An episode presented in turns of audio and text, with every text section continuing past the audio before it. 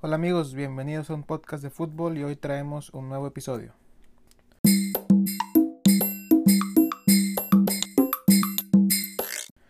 Hola amigos, feliz martes, les habla su amigo Chelo. Gracias por escucharnos en un nuevo episodio de un podcast de fútbol y nada más en reconocerles todo, todo, todo el apoyo que me, han, que me han brindado.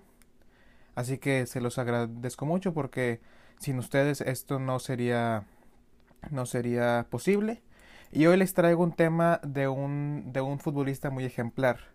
Él es un futbolista que tuvo la, la gracia, la, la, la, oportunidad de poder jugar muchos partidos en su, en su tiempo como, como futbolista, pero por desgracia le tocó jugar contra uno de los rivales más complicados. Y aquí va su historia. Y bueno, la persona en cuestión del capítulo del día de hoy es Jonás Manuel Gutiérrez, apodado El Galgo, que nació en Buenos Aires el 5 de julio de 1983. Es un centrocampista que a veces se cargaba por, por derecha, por izquierda. Eh, una parte estuvo como, como em, lateral. Y em, Jonás empieza en las inferiores del equipo argentino de Vélez Sarsfield. De chico sufre una, parálisis total de la parte izquierda de, su cuerpo y le aconsejan hacer mucho, ejercicio físico. Ganó varias em, carreras de, de, eh, atletismo y por eso se gana su apodo de, de, el, de el galgo. Entonces gana el, eh, el torneo de, clausura 2005 con, con Vélez y ese año lo ficha el Mallorca de España. Luego se va al Newcastle en 2008 y ahí se queda hasta el 2014. O sea, ahí fue gran, gran parte de, de su carrera fue en, fue en Newcastle. Luego pasó seis meses por el Norwich City. Luego vuelve a España con el Depor. Eh, luego se va a Argentina con el Defensa y Justicia, luego va Independiente, vuelve a Defensa y, y, Justicia y luego va al equipo de Banfield. En el, en el Newcastle juega 205 partidos, haciendo 12 goles y 27 eh, asistencias.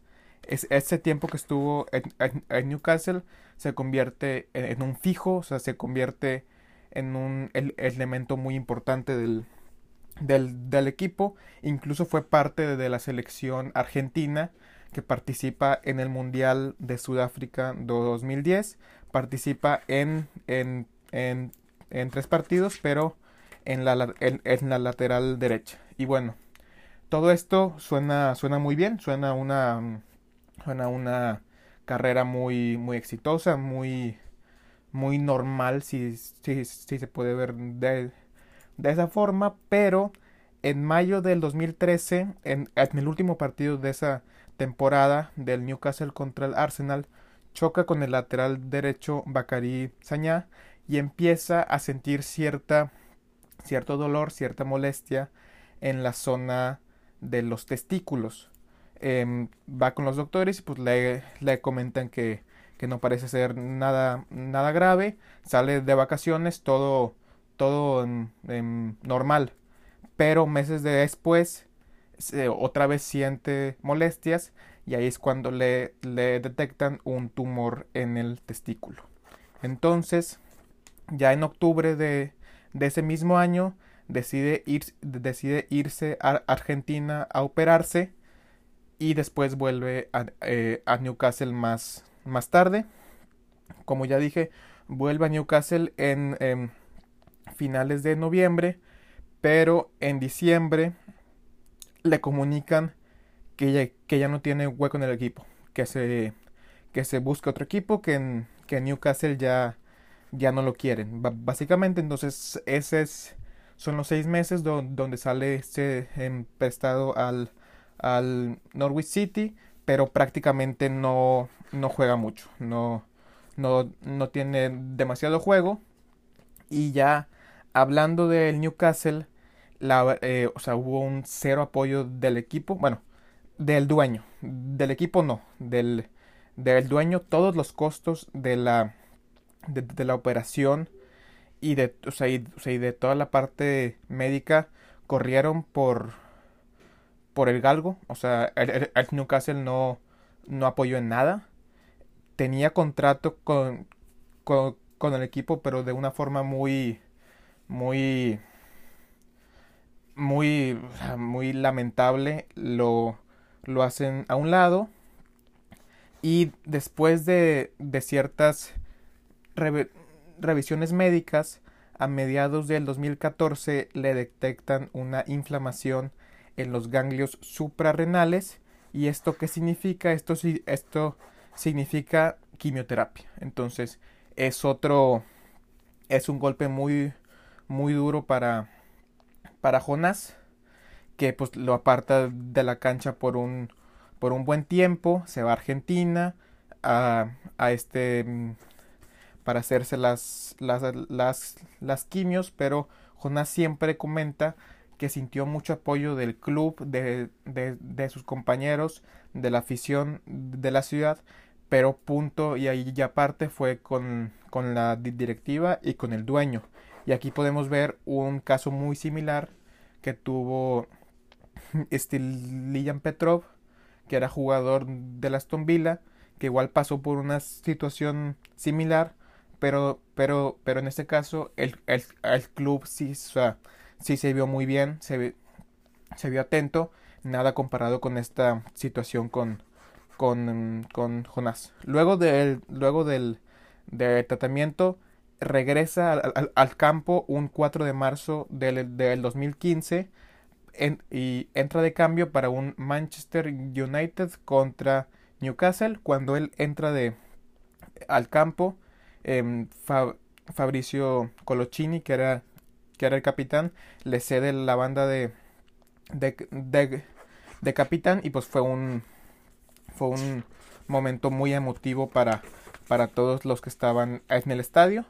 Pero luego de esto llega el momento cumbre, eh, llega ese, esa cereza en el pastel. Entonces, el 24 de mayo del, del 2015, la última jornada del, de liga, y el Newcastle llega solo con dos puntos por encima del West Ham, por, por encima de, de, los puestos del, del descenso.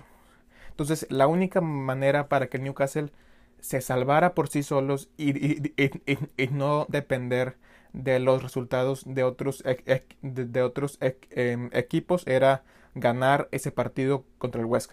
Y bueno, ¿qué pasa? El Newcastle gana por 2 a 0 con un gol y una, y una asistencia de Jonás Gutiérrez.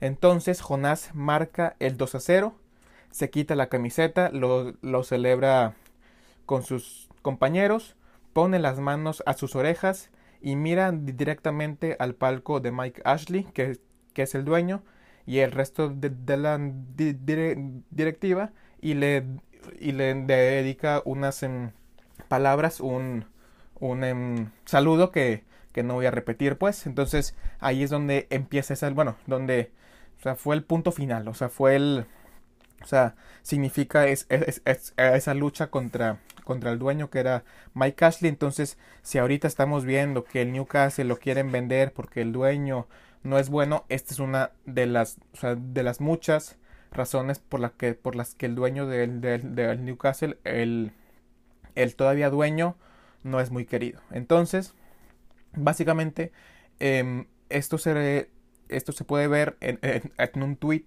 que que puso Jonás, donde pone primero la afición y la camiseta, no me importa el dueño.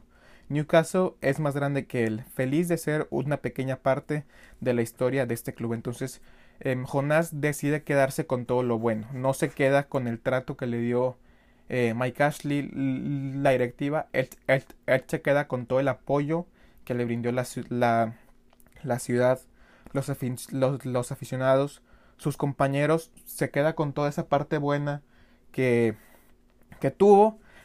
Pero si de por sí el Newcastle era, el, era parte, bueno, era el dueño, de por sí era el, el em, villano en esta historia, se convierte aún más porque ese mismo verano John Carver estaba como, como director técnico interino y llama por teléfono a, a Ryan Taylor, que era un compañero de, de Jonas, donde los dos em, estaban en un curso de, de, de, entrenadores y Carver le comunica por teléfono a, em, a Taylor que ya, que ya no va a seguir en el club.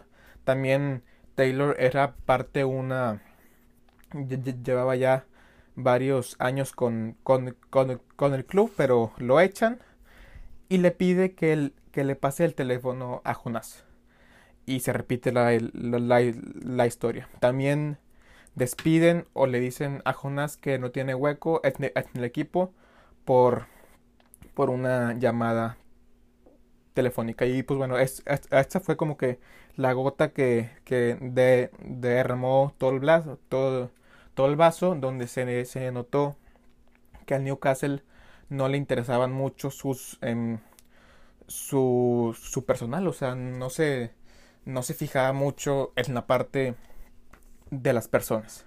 Bueno, y, o sea, cuando, cuando en estos casos digo Newcastle, no hago referencia al equipo en sí, sino a la directiva y al dueño.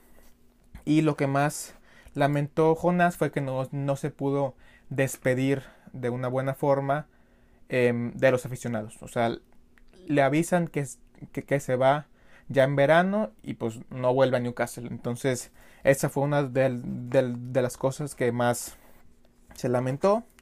Y después, en abril del, del, del 2016, más o menos un año mm, después, Jonás denuncia al, Newcastle por discriminación.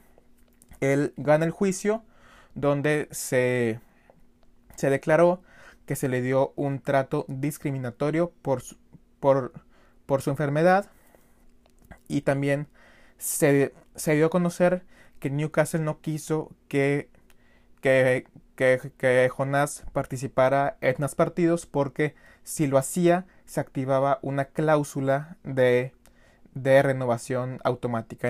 entonces, desde los altos mandos, desde el dueño, se, se, ordenó que no lo pusieran en las alineaciones para no tener que, que renovarlo. Entonces, sí fue un trato discriminatorio porque, o sea, no, no hubo razón para no dejarlo jugar, sino simplemente que no renovara con el equipo. Y pues con eso, básicamente, se, se dejó en evidencia la, la espantosa propiedad del, del Newcastle. Em, el, el, el, galgo recuperó su, su merecido honor y es considerada una leyenda del Newcastle. Y también lo, lo resume todo con un tweet que él mismo puso y dice dos cosas que aprendí sobre mi, sobre mi enfermedad fueron cómo puedes apoyar a un a, un, a una persona refiriéndose eh, a la afición y cómo puedes dejar solo a una persona que hace referencia al dueño. Eh, Jonás se quedó con todo lo bueno que le, que le dio el club, que era básicamente todo, excepto Mike Ashley, el dueño y la directiva. Y cierro con una frase que, que dijo Maradona en, 2009, que dice, Argentina son Mascherano, Messi, Jonás y ocho más. Y bueno, hasta aquí el capítulo del, del día de hoy. Gracias por, por escucharnos y por, y, y, y por el apoyo. Em, sin, sin, ustedes del otro lado esto no sería factible.